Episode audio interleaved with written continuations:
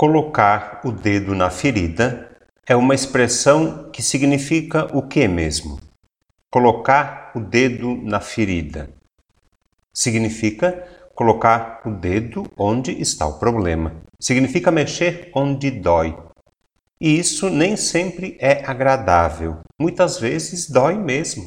Mas é necessário colocar o dedo na ferida para arrancar o mal pela raiz. Hoje, a palavra de Deus que escutamos nesta celebração coloca o dedo na ferida. Eu diria até que coloca o dedo numa chaga, num grande problema da humanidade. Problema nosso, então. Ferida nossa, difícil de ser curada. É impossível escutar o que escutamos e permanecer indiferente. O que escutamos hoje incomoda, provoca, questiona. Ou deveria, pelo menos, nos incomodar, nos provocar, nos questionar. Escutamos palavras que denunciam e criticam a indiferença diante da dor e do sofrimento do outro. São palavras que denunciam e criticam a diferença que existe entre quem tem e quem não tem, entre quem pode e quem não pode. A diferença é grande, é injusta e não agrada a Deus.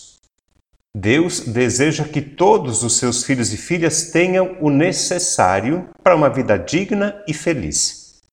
Não é essa, porém, a realidade que vivemos hoje.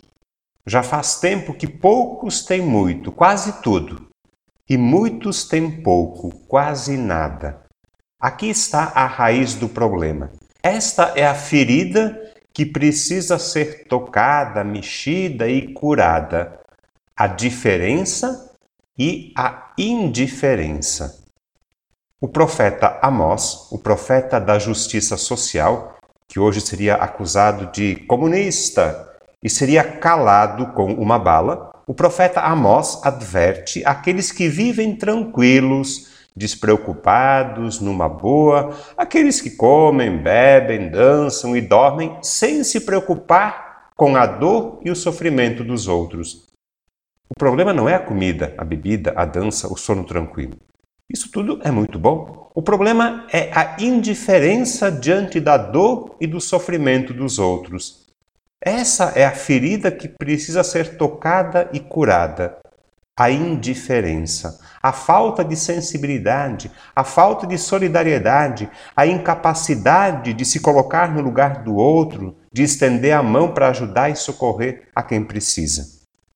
O salmo lembra que Deus faz justiça aos que são oprimidos, ele dá alimento aos famintos. Deus toma partido e se coloca do lado dos poderosos. Não, Deus está do lado dos sofredores e necessitados. Deus não é indiferente às nossas dores. Deus é sensível e solidário às nossas misérias. É por isso que nós cremos e proclamamos que Deus é misericordioso. Na carta a Timóteo, logo no início, Paulo nos aconselha a comprar uma arma? Não, não. Paulo aconselha a fugir das coisas erradas e buscar a justiça, a piedade, a fé, o amor, a firmeza, a mansidão. São seis atitudes que nos tornam mais humanos e mais parecidos com o agir de Deus. Seis virtudes que precisamos cultivar e praticar: justiça, piedade, fé, amor, firmeza, mansidão.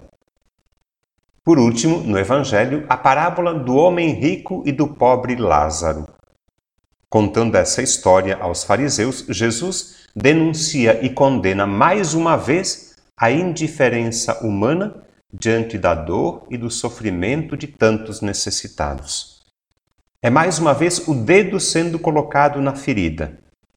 Agora é o dedo de Jesus. Jesus é a mão que Deus estende para curar as nossas feridas. Jesus é o dedo de Deus nas nossas feridas.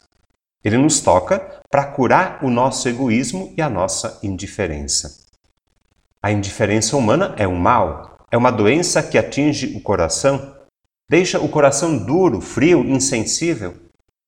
Aqueles que se apegam às riquezas deste mundo endurecem o coração para a ternura de Deus, fazem dos bens um absoluto e resistem à caridade e à partilha. A boa notícia é que essa doença, essa ferida chamada indiferença, tem cura. A misericórdia. Eu termino essa reflexão lembrando o que eu disse há dois domingos, quando refletimos sobre as três parábolas da misericórdia. Lembra? A parábola da ovelha perdida, a parábola da moeda perdida e a parábola do filho perdido. Misericórdia significa abrir o coração à miséria, dar o coração ao miserável misericórdia. Esse é o remédio que vai acabar com a ferida provocada pela indiferença, a misericórdia. Misericórdia é remédio que cura, liberta e salva.